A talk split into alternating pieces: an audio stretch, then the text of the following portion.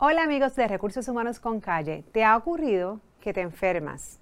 Estás afuera por tu licencia de enfermedad, pero de repente te dice tu jefe, ¿tú cómo que estás faltando mucho? Esa licencia cuando estás afuera porque en efecto estás enfermo o enferma se puede utilizar para tomarlo en consideración para acciones disciplinarias, evaluación, cualquier otra cosa. Pues no te retires que hoy en Recursos Humanos con Calle hablamos de este tema.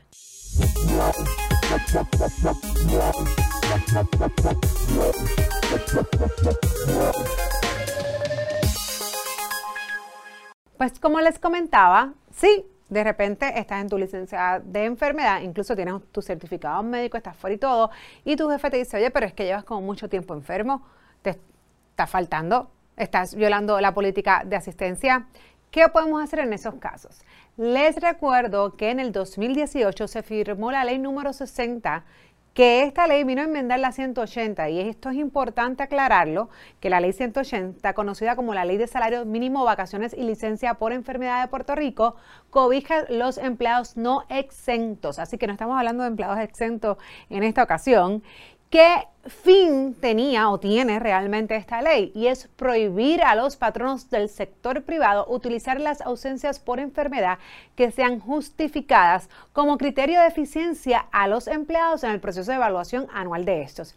Es decir, si hay un empleado no exento que está bajo la licencia de enfermedad, ojo, tiene que estar bajo la licencia, no enfermo. Eso significa que el empleado no solamente esté enfermo, tenga el balance suficiente para poder cargar a una licencia de enfermedad, pues entonces el patrono no puede decir, oye, pues yo te voy a evaluar negativamente porque te ausentaste tres semanas porque estabas enfermo. La realidad es que si estaba bajo la licencia, pues no podemos decir que eso lo vamos a utilizar en contra del empleado.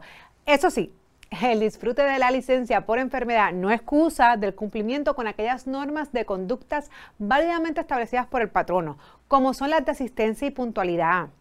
O sea, una cosa es que estés enfermo y una cosa es que llegues tarde. La realidad es que tenemos que seguir la política de asistencia y no llegar tarde al trabajo. También seguir las certificaciones médicas si esa ausencia excede de dos días laborables e informes periódicos sobre la continuación de la enfermedad. ¿Qué quiere decir esto? Jóvenes, fácil, que no porque yo entregué una excusa médica, que estoy enfermo, que voy a estar afuera unos días y de repente sigue aumentando esa cantidad de días, no tengo una responsabilidad de llamar a mi patrono y mantener una comunicación de, obviamente, cuándo regreso, cómo estoy, si sigo afuera, etcétera. Esa comunicación se tiene que dar aunque la persona esté enferma.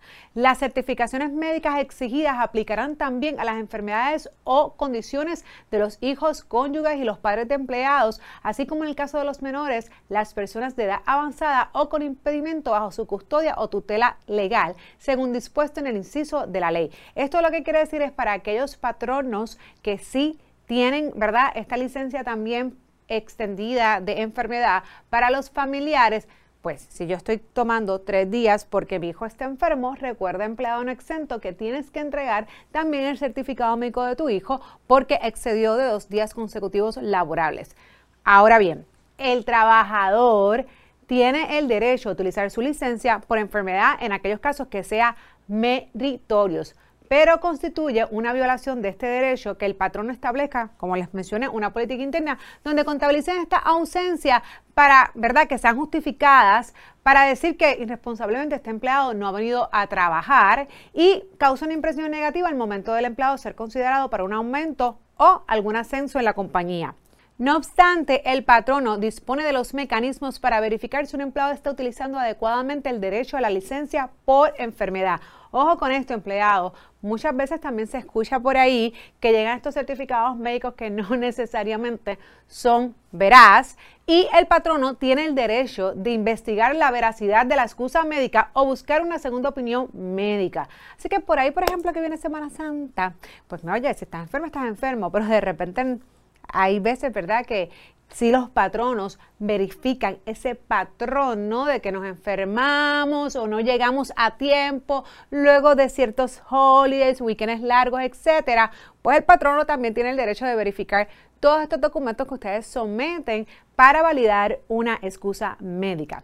Así que con esto los dejo. Por otro lado, Y último, antes que se me olvide, obligar al empleado a asistir a un lugar de trabajo en, estado de enfermedad pone en riesgo de contagio a los demás trabajadores que gozan de buena salud. Así que hay que respetar esos certificados médicos y mi recomendación es que si el doctor dice que el descanso es hasta tal día, pues hasta tal día el empleado debe permanecer en su casa. No obstante, importante que esos certificados médicos sean veraz.